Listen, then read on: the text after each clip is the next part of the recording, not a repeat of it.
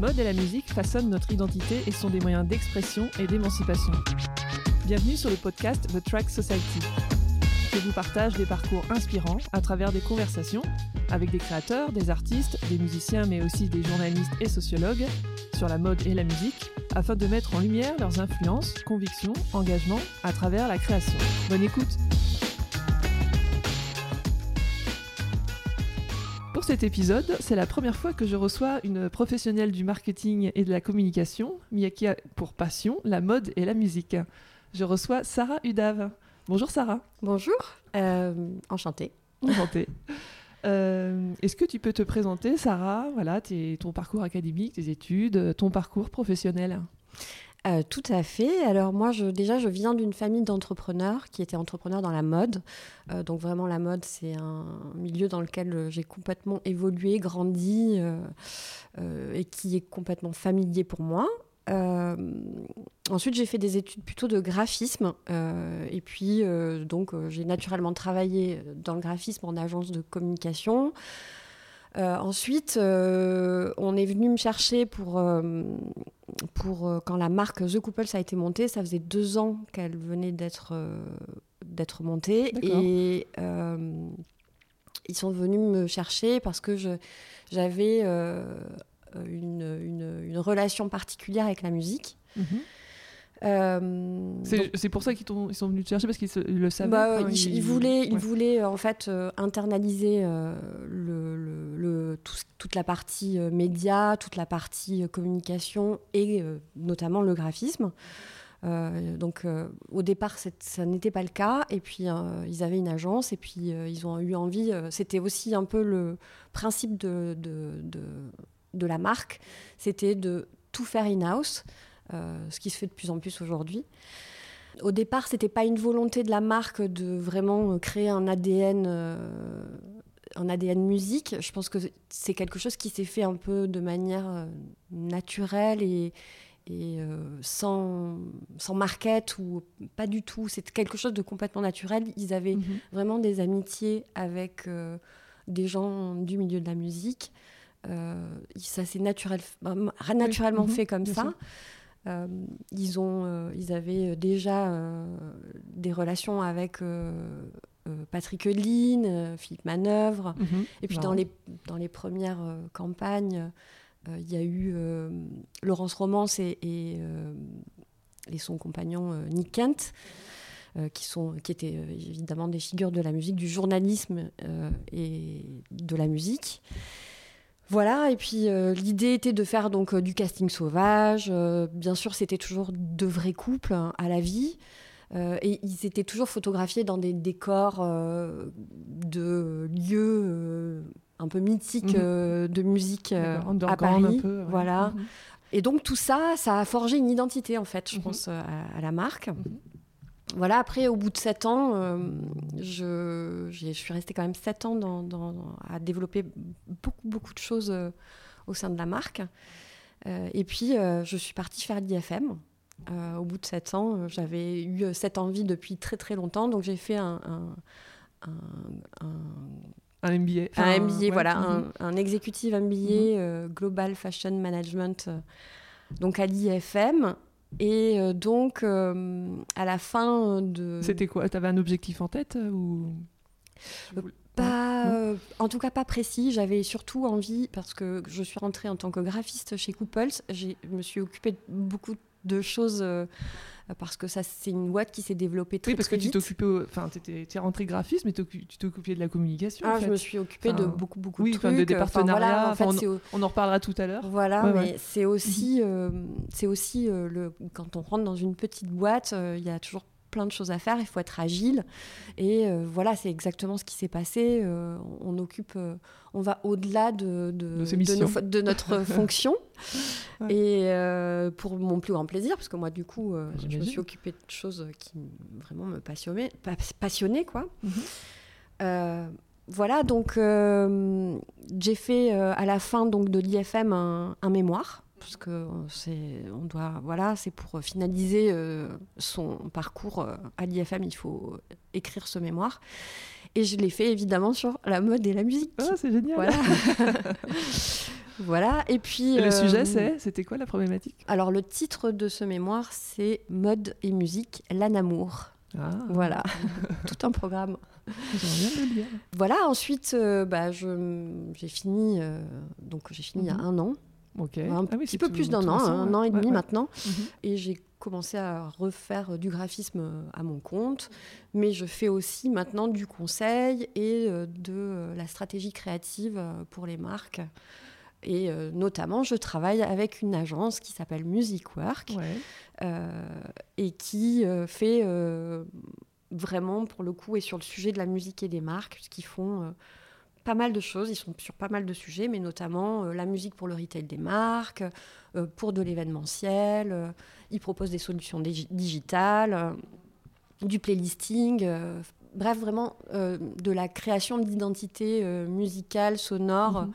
Pour, pour les marques. Ouais, les marques de mode, je crois, et puis des hôtels, c'est ça Voilà, surtout des marques de mode, mais aussi, aussi, aussi pas mal pour des hôtels comme Cheval Blanc ou voilà. Mhm. super, bah, domaine de Fontenay ou voilà des trucs comme ça.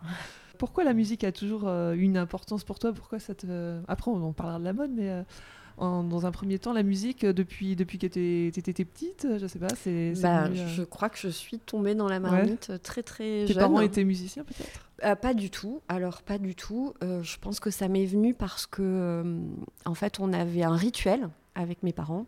Quand j'étais petite, on, allait euh, tous les mardis soirs, euh, ils nous amenaient au cinéma.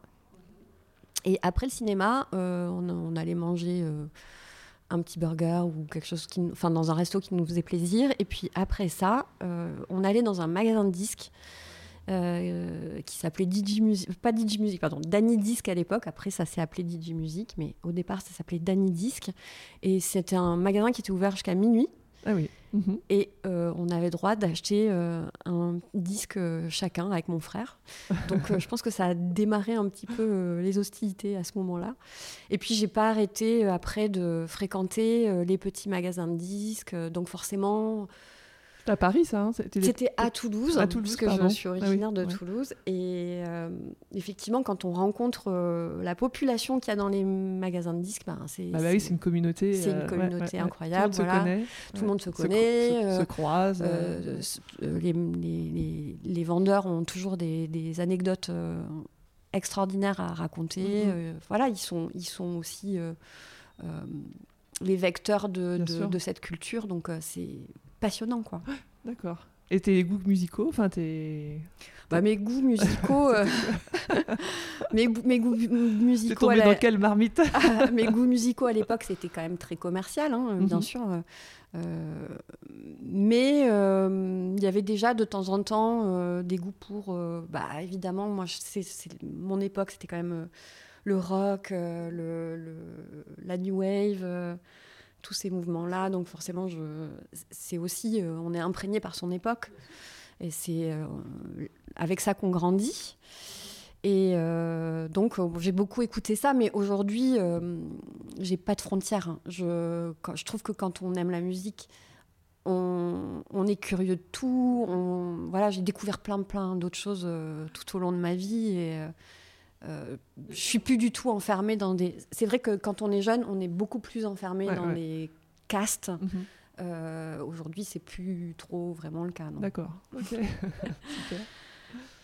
Et lorsque tu étais jeune également, enfin ado, il y avait une importance pour toi la mode d'être euh, d'être euh, looké euh, par rapport à un cours en musical ou pas du tout? Ou alors tu étais attaché à des marques en particulier euh? Alors oui, quand on est... Enfin, moi, jeune, effectivement, bon, déjà, j'avais mes parents qui étaient entrepreneurs dans la mode. Ah bah forcément, j'étais complètement oui, imprégnée ils confectionnaient des vêtements vous avez Alors oui, ils avaient des marques en fait. Ils étaient vraiment... Ah mhm. Donc ils avaient, ma mère notamment avait une usine dans le sud de la France et ils, ils, étaient fabricants. Donc je, vraiment, je me baladais dans les, dans les, dans les cartons, dans les, euh, j'allais voir euh, l'atelier, je faisais des, des petites, euh, des petites robes pour mes poupées. Enfin, voilà. Tout ce qu'une enfant qui traîne dans, des, dans une usine peut faire avec des boutons, des bouts de tissu, du carton. Enfin, voilà. C'est, c'était un grand terrain de jeu. Et, mais en fait, c'est pas vraiment ça qui m'a vraiment complètement influencée. Je pense que c'est plus. moi, je, je, collectionnais les magazines de mode. Donc j'avais des tonnes et des tonnes et des tonnes de magazines de mode. Je les achetais tout le temps. Enfin, voilà, comme les magazines de musique aussi. Hein, mhm. J'en achetais pas mhm. mal aussi. Mhm. Et euh, j'ai développé un œil, en fait. Euh, c'est pour ça que je suis un peu allée ah vers le graphisme. Hein. Oui, ou j'avais le conseil en images et tout ça. Voilà, j'ai vraiment développé un œil et, une passion pour euh, la photo de mode. tout ce qui est iconographie. Tout ce qui était iconographie. et je, je, pense que je suis. Voilà, c'est pas tout à fait par hasard que je suis finalement euh, allée vers le graphisme. D'accord. Voilà. et d'ailleurs, euh, d'ailleurs, euh, aujourd'hui, je continue un petit peu, même si c'est pas vraiment ce que je, ce que je veux faire. Enfin, ce que c'est pas concrètement un métier que je veux faire, mais je fais un petit peu, de, un petit peu de photos pour mon plaisir. Et j'en ai fait un compte Instagram qui s'appelle Les Musiciens l'année qui est aussi un compte, euh, un compte euh, musique, hein, mhm. puisque je fais découvrir de, de la musique à travers euh, l'association de photos mhm. et de morceaux, et pour en faire un peu des, comme des, des cartes postales musicales. Ouais, voilà. ouais, j'ai vu ça. voilà. Bah bravo. donc, ce que je souhaitais aborder plus en détail avec toi dans ce podcast, c'est le concept de culture de marque. Euh, ce que peut donc apporter la musique ou d'autres formes de d'art à, des marques, enfin, en l'occurrence à une marque de mode, parce le, sujet de ce podcast étant le lien sur euh, la mode et la musique. Moi, j'aime dire que les brands are the new bands et que ce sont des vecteurs culturels et identitaires. Elles ont un pouvoir culturel fort auprès de leur communauté, hein, que ce soit une marque de mode ou, euh, un groupe de, de, musique ou un chanteur. Et ils ont tous les deux un potentiel vibratoire. Donc, Comment, d'après toi, Sarah, comment une marque peut-elle développer euh, son potentiel culturel euh, Est-ce que tu peux donner des exemples concrets de ce que tu as pu amener à The Couples, par exemple, en termes de stratégie ou de contenu culturel euh, qui soit en lien avec la musique? J'étais un peu bah, longue là. Avec plaisir, avec plaisir. J'aime bien ce côté, les brands deviennent des bands. c'est accrocheur. alors, j'ai un exemple pour commencer par un exemple, j'ai un exemple assez fort euh, euh, de ce que j'ai fait avec euh, The Couples. C'est, on a fait une, on a développé un partenariat avec Pitchfork. C'est un... Festival de musique indé qui avait lieu à Paris. Il y a, il y a, une, une, il y a une, déjà une cellule de Pitchfork du, du festival qui est aux États-Unis. Pitchfork, à la base, en fait, c'est un, un site c'est un site euh, américain euh, qui a été développé par un, par un étudiant où il faisait des, des chroniques des disques qui sortaient. D'accord. Ou, ou, de, ou, d'anciens disques, enfin voilà. Et entre-temps, ce, ce, site a été racheté par Condé Nast. Mhm, d'accord. Voilà. Mais pendant un certain temps, euh, enfin d'ailleurs, euh, il y a eu encore une, je ne sais pas encore a eu lieu la dernière édition, mais euh, le festival existe toujours, Pitchfork à Paris. Mhm. Et donc, nous, on a fait une, un partenariat avec eux une année. Voilà.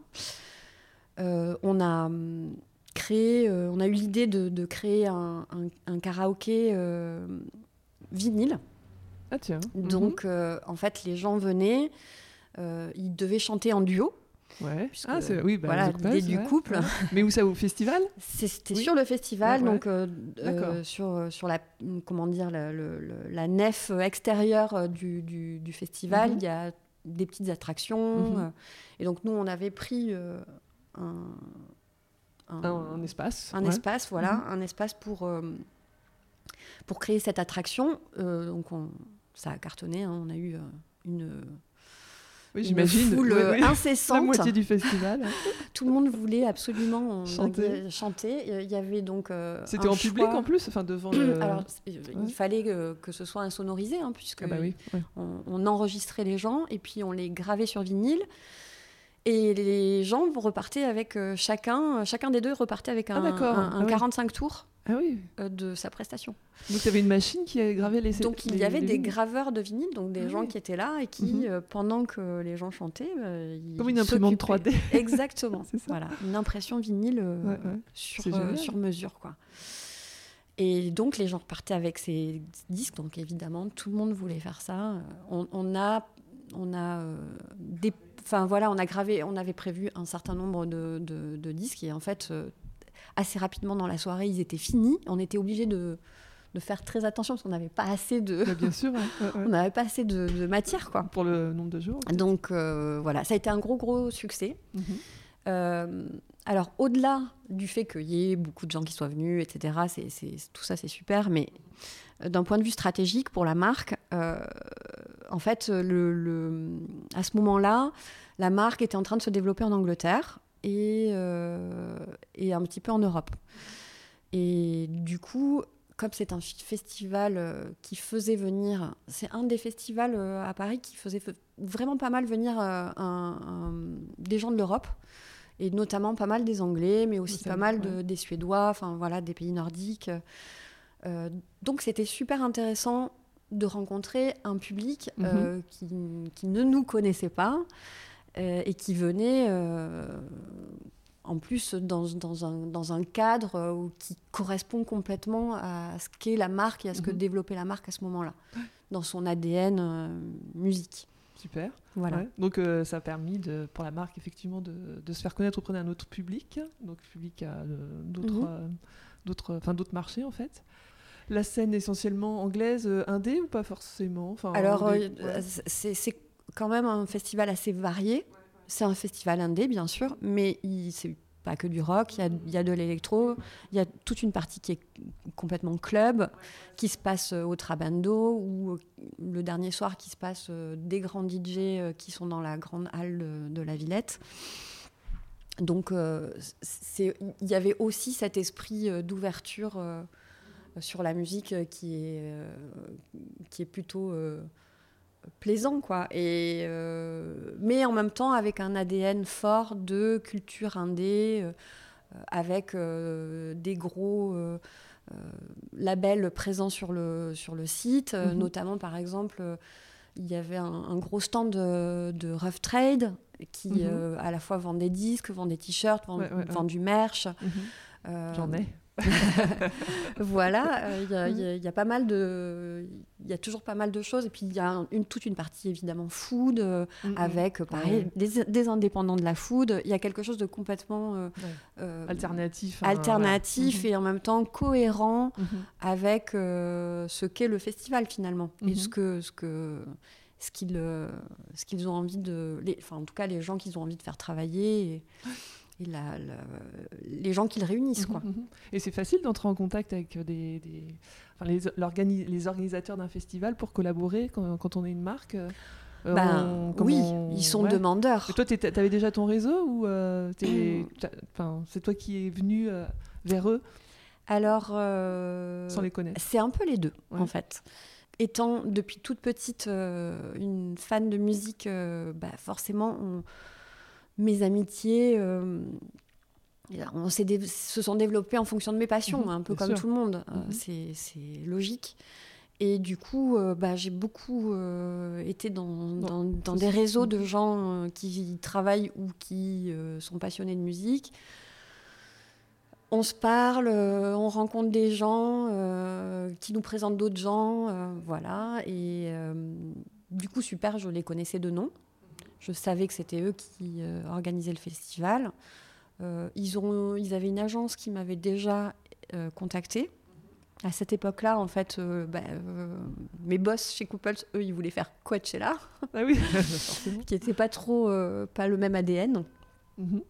Et moi, j'ai réussi à les convaincre de leur dire bah, qu'on allait être un peu noyé dans la masse à Coachella, qu'il y avait des, des budgets colossaux euh, qui étaient développés pour, euh, les marques et pour, euh, pour faire des attractions, et qu'on allait être un grain de sable. Alors qu'à Pitchfork, voilà, il y avait beaucoup plus de place. Et donc, ils, sont en plus très accessibles, donc super.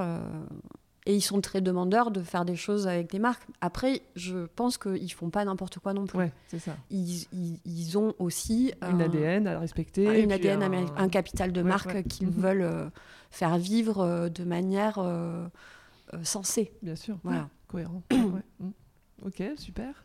Et d'autres actions que tu as pu mener avec The Couple, qui pour développer Euh, cette, euh, cette, voilà, euh, alors, de chez, marque. chez The Couples aussi, euh, qu'est-ce que j'ai aussi euh, pas mal euh, développé un, un magazine.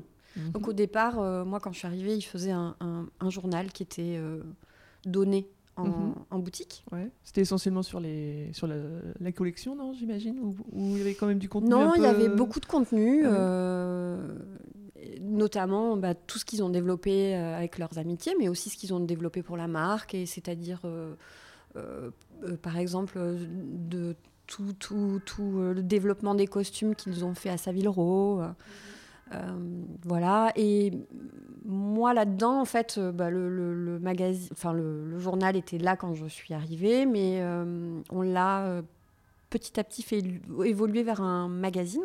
Donc on a fait un magazine de marque, voilà. Et moi j'ai amené euh, des nouvelles euh, personnalités, voilà, des nouvelles, euh, des gens du, du milieu de la musique, comme par exemple John Savage, qui est un, un écrivain assez connu anglais de la musique, qui a écrit notamment, qu'il est très connu parce qu'il a écrit, écrit la, la bio des Sex Pistols. Ouais. Récemment, il a écrit, il a écrit celle de Joy, Joy Division. Ah oui, d'accord. Mhm. Voilà, et euh, il écrivait dans Sounds, dans Melody Maker, dans The Face. Euh, voilà, et ces, ces bouquins aujourd'hui sont édités aux, éditions Alia. Voilà, donc c'est quand même. euh, Alors, c'est une figure qui n'est pas forcément très connue du grand public, mais en tout cas du, de gens euh, qui aiment la musique et. euh, oui. Oui, puis Voilà. du rock euh, en Et du rock, et oui. Mhm. Donc voilà, il y a aussi un, il y a eu aussi, on a aussi, j'ai aussi amené un, un autre journaliste qui s'appelle euh, et écrivain qui s'appelle John Robb et Oui. qui a un site qui s'appelle euh, Lou- Louder Than War. Et voilà, il, est, il écrit ouais. aussi pas, pas mal dans la, dans la presse musicale. Et euh, il fait aussi pas mal des TEDx, je crois. Des, Mhm. euh, voilà. Ah oui. Et leur rôle dans, cette, dans, ce, enfin, dans ce journal, c'était d'écrire des articles sur. Ils écrivaient euh, des articles. Parfois, on réfléchissait à vraiment euh, à trouver. euh, En lien euh, avec la mode ou... En lien avec la Ouais. mode, en lien avec la mode ou la musique ou les deux, Mhm. ou euh, en lien avec la marque, avec le couple, avec ouais. euh, euh, tout ce qui raconte, tout ce que racontait euh, l'ADN euh. De la marque en Mhm, fait. mhm. Voilà, il fallait que ça tourne autour quand même. hein. C'est un magazine de marque, Bien sûr. même si on Oh, il y avait des choses à, à raconter, j'imagine. Ah au oui, niveau il y des couples euh, rock, etc. ouais. Pas mal de euh, choses à raconter. ouais. euh, C'était hyper plaisant parce qu'en plus, euh, ce sont des éminences grises et qui mm, mm. ils ont toujours des choses euh, hyper intéressantes à, Mhm. à dire sur plein de sujets. Ouais. Même au niveau des codes vestimentaires. Effectivement, les, les, les marques euh, n'ont Oui. jamais Mhm. cessé de s'inspirer de, de tout ce qui se passait euh, dans euh, l'underground, dans le- la façon dont, dont, dont- dont les, les différents courants musicaux trouvaient leur peau, quoi, trouvaient leur, leur façon de... de de- de- d'exprimer leur euh, voilà ouais. d'exprimer leur, leur art Ouais, exactement. Et c'est- génial de pouvoir euh, justement euh, faire euh, cette, euh, cet exercice de, de création de, de, de magazines enfin, de, Mhm. internes pour pouvoir communiquer, enfin éduquer la, les, les clients, en, tout- en- en l'occurrence sur, cette, sur l'historique de, de ces courants euh, aussi socioculturels. C'est c'est- c'est aussi une- un moyen, effectivement, pour une marque de, de communiquer aussi sur sa, sa culture, effectivement. Ouais. et Mhm. puis chez Couples je pense que vraiment c'était pas quelque chose de De... oui, prévu Ouais. mhm. c'est quelque chose qui s'est fait Naturellement encore. Ouais. euh, ouais de manière instinctive voilà mais forcément ça forge une identité tout ça Euh, donc euh, il y a un ADN qui était là qui rendait la marque cool Euh, mais c'était pas une volonté euh, stratégique qui était pensée à l'avance. C'est quelque chose qui s'est fait de manière euh, vraiment. Bien sûr, ça, bien sûr, on l'a réfléchi à un moment. Bien sûr, euh, on, on a nourri tout ça, Mhm. mais c'est- c'est- c'était pas un truc euh, de concept marketing. ouais, c'est ça. euh, ouais. Voilà. Mhm. on a aussi, par exemple, fait des collaborations avec des artistes sur les campagnes mhm. de pub. Oui. notamment Pete Doherty, par exemple. Mhm. Euh, et ça, c'est parce que, pareil, il y avait une amitié euh, entre eux, qui euh, ils se sont mhm. rencontrés, et pof, le truc, a, ils ont décidé de faire quelque chose ensemble. Il y a eu, au-delà de la campagne, il y a eu carrément une collab, il a, fait il a dessiné une... une, mhm. une, un vestiaire, un vestiaire, et voilà. Ce qui n'a pas été le cas, par exemple, avec Devon Rabanart. Euh, Devan Rabanath, pareil, on l'a fait venir sur une, sur une, une campagne avec sa, sa, chérie qui s'appelait Anna Kras à l'époque, qui ne sont plus ensemble. ça a splitté depuis. Là, c'était juste une campagne. Mhm. Euh, donc on a parlé des collaborations avec des festivals, euh, des, des, rédactions de, de, de, magazines pour développer sa, aussi sa culture de marque. Et la musique, est-ce que tu as travaillé sur des projets enfin chez The Couples ou peut-être après, je sais pas, avec des, des, artistes, des musiciens pour les promouvoir ou sur tu as, travaillé sur euh, du playlisting, pas forcément chez The Couples? Bah, Chez The Couples toujours. Ouais, ouais, je faisais un petit peu mhm. euh, le playlisting des. Alors pour le coup, je, je, m'occupais de toute la partie playlist euh, du retail. Donc c'est moi qui nourrissais toujours l'ADN musical des boutiques. Euh, c'est bon, voilà. Donc ça veut dire de l'écoute euh, beaucoup. Euh, pour faire pour découvrir voilà pour surtout être toujours à la page de ce qui se passe mais aussi d'aller chercher en arrière des choses qu'on ne connaît pas voilà et mais bon ça c'est pareil c'est quelque chose que je fais moi-même toute seule chez moi. donc euh, j'avais pas tellement besoin de. de... C'était pas un, Même si, bien sûr, ça me prenait un peu de temps. Comment on crée une playlist en fait dans l'ordre? Enfin, il y a un ordre précis, enfin, il y a un ordre, une évolution ou c'est.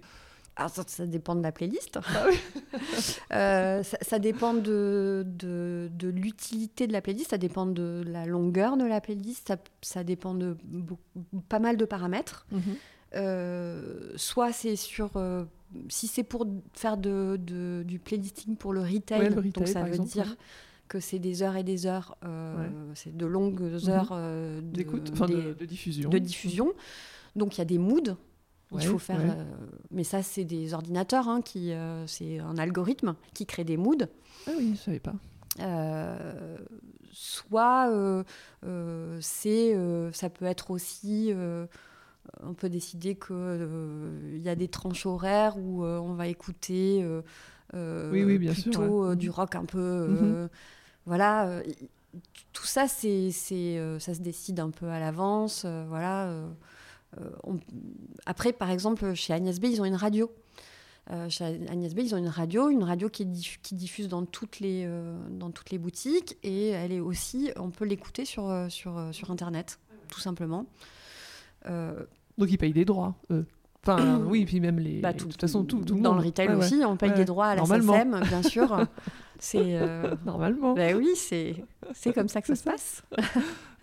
bien sûr, bien mhm. sûr. Mhm. Donc. Euh, ok. Mhm. Après, une petite playlist, par exemple, pour une marque qui va euh, diffuser, comment dire, une playlist par mois c'est une playlist beaucoup plus courte, c'est quelque chose de beaucoup plus... Euh, ça peut être euh, un sujet, ça peut être euh, un thème, ça mhm. peut être parce que... juste pour dire, divertir et dire ben, on vous offre une playlist, enfin, ça peut être un invité à qui il demande un peu célèbre, à qui il mhm. demande de faire une sélection de morceaux pour, pour la marque. Voilà, il y a oui, il y a tout à inventer. Mhm, c'est vrai. Quelles sont les, les, les, valeurs pour la marque en fait de, de, faire ça, de participer à des festivals, de demander à des artistes de collaborer, de, de faire des playlists? À quoi ça sert euh, Quelle est la valeur euh, dégagée euh, pour, ben, pour ces marques?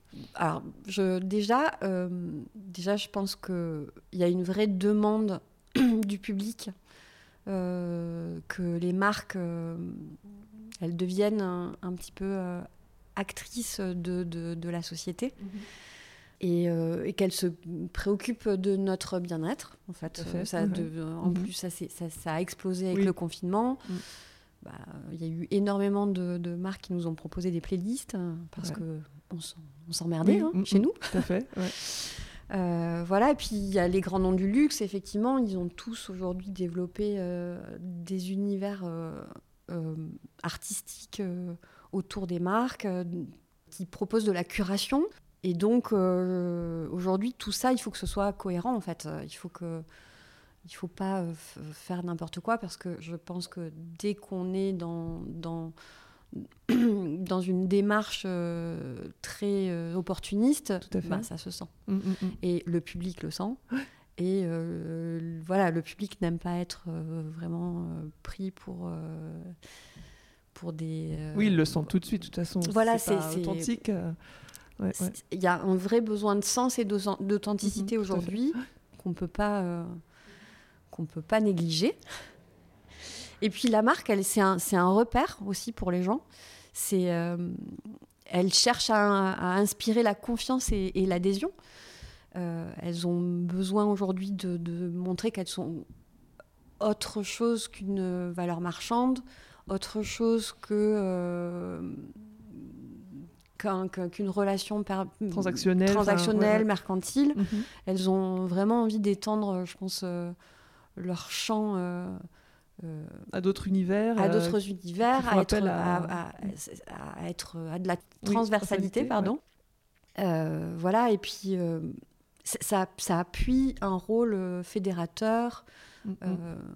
Oui, parce qu'à travers la, la, culture, il y a beaucoup de. Enfin, c'est essentiellement créer du lien, du lien social. Euh, les gens ont besoin de voilà d'expérience, de, se retrouver euh, entre entre connaisseurs d'un tel sujet euh, autour de bah, la musique. c'est très fédérateur. Oui, hein, puis les, marques, elles ont tendance à s'ériger en art de vivre. Mhm. Aujourd'hui, elles collaborent avec toutes sortes d'univers. L'art, ils, ont tous fait, mm, mm, mm. toutes les grandes marques de luxe ont fait leur, leur fondation. Hein. Exactement très simplement aussi, je pense, quand quelqu'un, euh, quand une personne euh, démarre une marque, très très naturellement, elle a envie de faire collaborer tous ses potes artistes. Euh, Exactement, oui. parce que ça, crée une famille quelque part. Et ça, ça crée de la désirabilité, ça crée de l'adhésion, ça fédère, voilà. Donc mhm. c'est, je pense, assez naturel parfois, on en parle de cette responsabilité culturelle. Est-ce que euh, euh, les entreprises ont-elles un devoir de soit de mécène, de curateur, de mentor, d'éducateur auprès de leur communauté?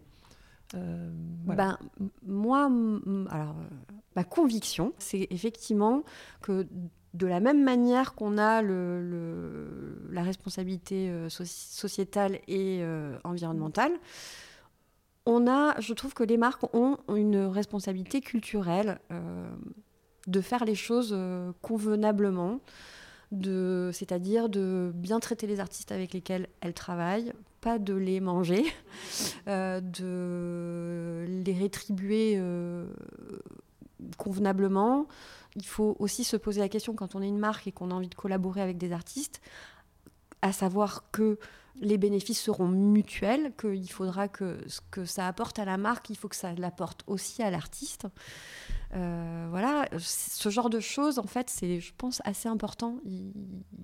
Voilà, aujourd'hui, par exemple, sur Instagram, on voit qu'il n'y a pas... Euh, souvent, les, artistes ne sont pas crédités il y a plein de grandes marques qui ont compris qu'aujourd'hui, bah, on crédite les gens euh, quand on a fait euh, une campagne de pub avec euh, pour tel ou tel parfum.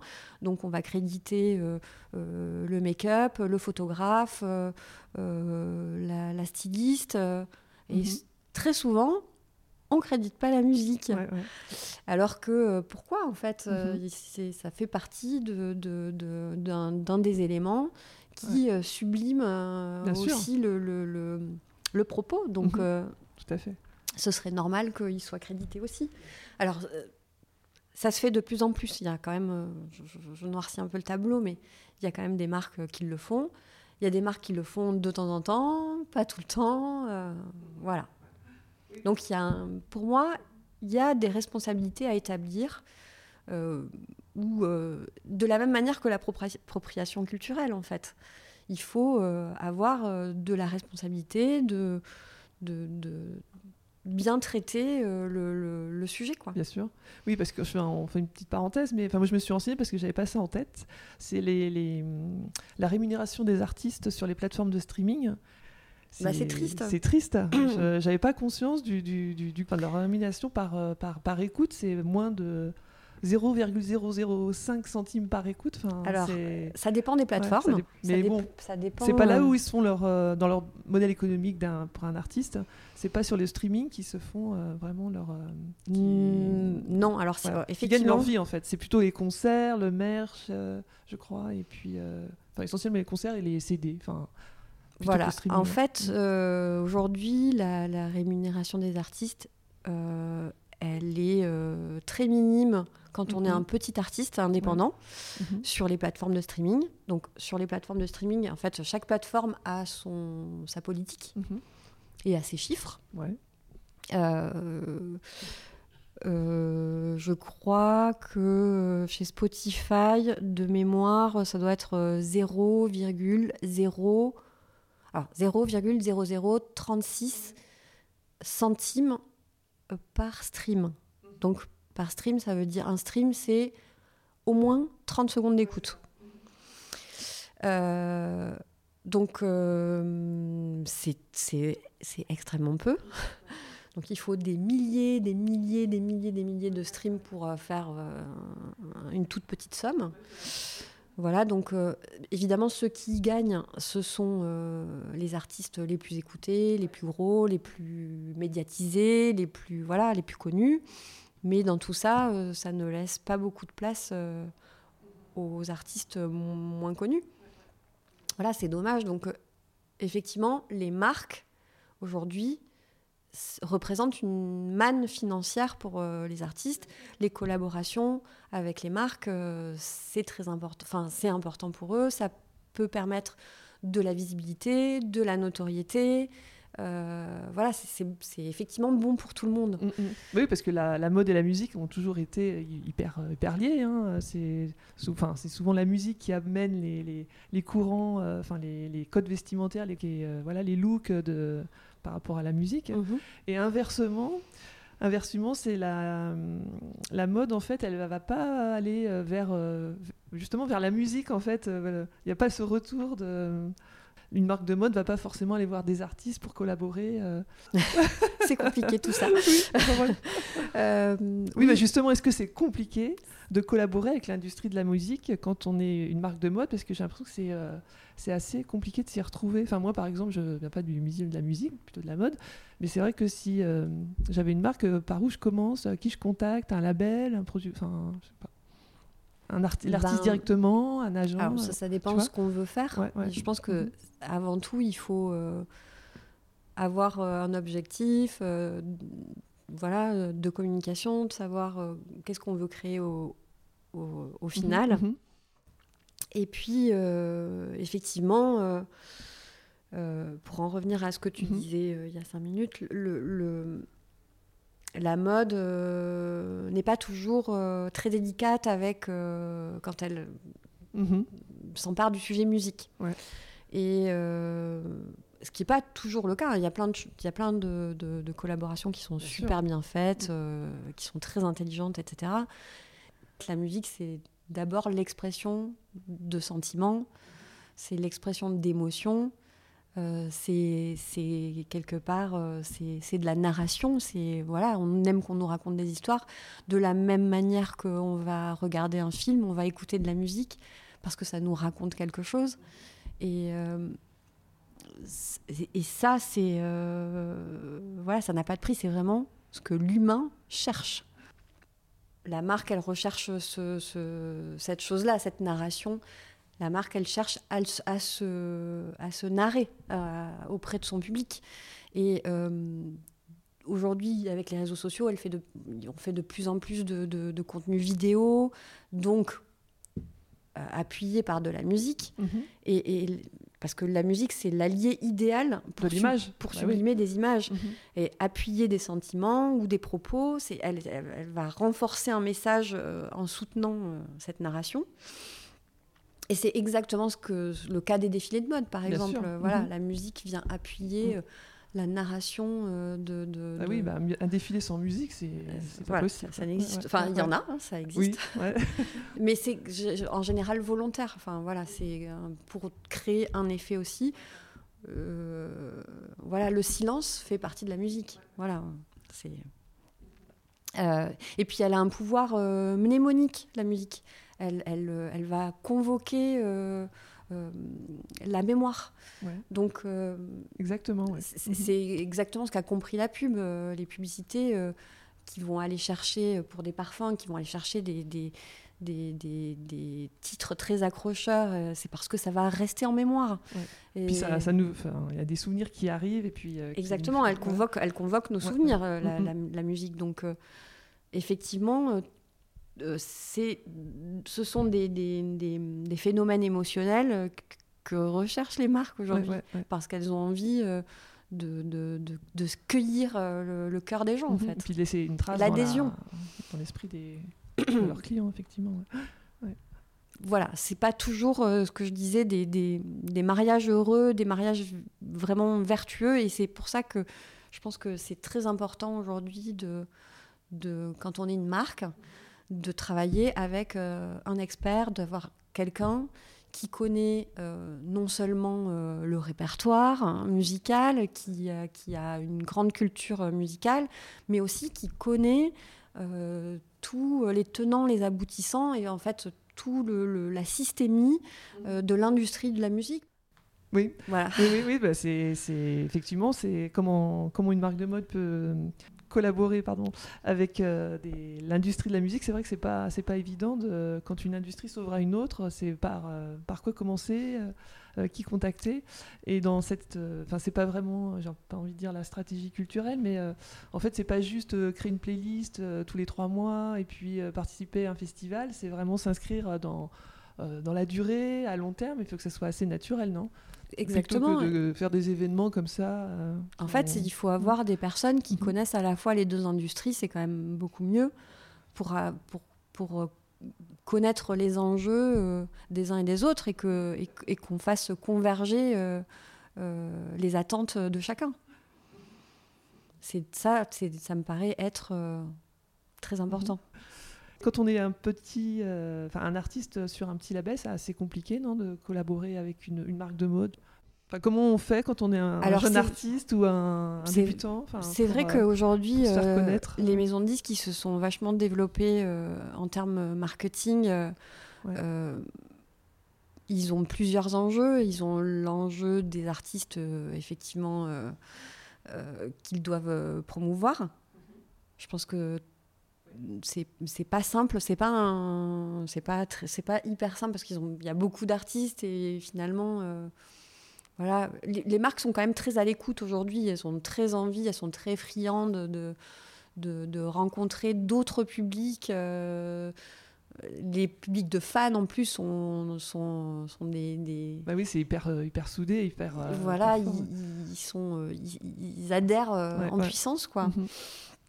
Donc, euh, et après, ils ont aussi, euh, effectivement, dans les, dans les labels, aussi des, des comment dire, des, des euh, services marketing pour aussi euh, faire vivre le- les groupes dormants.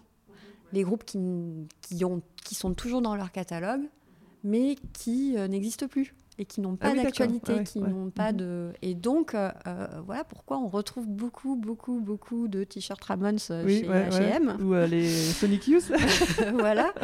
Et Mm. parce que c'est un, oui, c'est une. c'est, une une, manière de, de faire vivre. Mhm.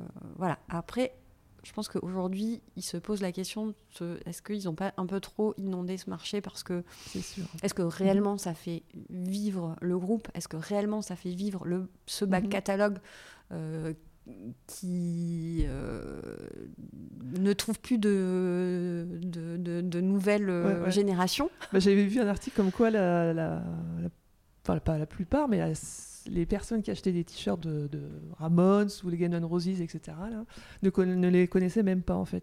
Parce que c'est un écho d'une époque. C'est pour ça que je dis, je pense qu'aujourd'hui, les, les, maisons de disques qui se posent la question de savoir, je pense, euh, est-ce que vraiment ça fait connaître le groupe? Est-ce que ça sert le groupe? Mm, mm. Est-ce que ça sert euh, de, de, de, faire ce genre de collab? Parce que oui, ça, ça va le, ça va pas euh, ça va pas créer beaucoup de nouveaux ou alors c'est l'objectif c'est toucher des droits quoi. C'est plutôt ça peut-être. Mais, mais c'est intéressant quand même parce que c'est un phénomène euh, sociologique quelque part euh, cette manière de tout d'un coup une culture d'une époque une culture underground ou pas d'ailleurs parce que ça, ça, a été le cas par exemple avec Shadé mhm. où tout d'un coup les t-shirts de Shadé sont devenus mais euh, énorme, hein. se vendait à des 400 dollars, 500 dollars. Euh. Euh, tout ça parce qu'il y a eu une collab avec, avec Suprême, qui a, voilà, enfin, et, avant ça, il y avait un, tout d'un coup un, artiste qui s'est mis à porter un t-shirt et tout d'un coup c'est la hype derrière tout le monde veut un t-shirt de cet ancien groupe. Euh, voilà, ça, se passe un peu comme ça. Mais quelque part, quand même, il y a quelque chose de cyclique euh, où euh, tout d'un coup, quelque chose est super à la mode, puis tout d'un coup, c'est has-been, et puis mm, tout d'un mm, coup, mm. ça revient à la mode. Et ben, la musique, elle n'y échappe pas à ça. Hein, quand ça devient mainstream, tout de suite, en conclusion, ça reste qu'est-ce qu'on peut retenir du rôle des marques de mode envers la, la, culture, la musique ben, je trouve que euh, non. Alors ma conclusion, euh, je pense que les marques aujourd'hui, il faut qu'elles se posent des bonnes questions, que euh, quand on quand on collabore, quand on décide de faire des collaborations artistiques mhm. transversales, c'est super important de donner du sens à tout ça, que ça que ça soit cohérent parce que euh, parce que ben on peut pas faire moins que viser haut oui. pour sa marque euh, que d'avoir une véritable ambition que de vouloir faire des choses euh, convenablement en respectant les artistes avec qui on va collaborer ça vaut pas que pour la musique ça vaut pour absolument tout mhm. voilà exactement comme dans l'appropriation culturelle exactement comme pour le RSE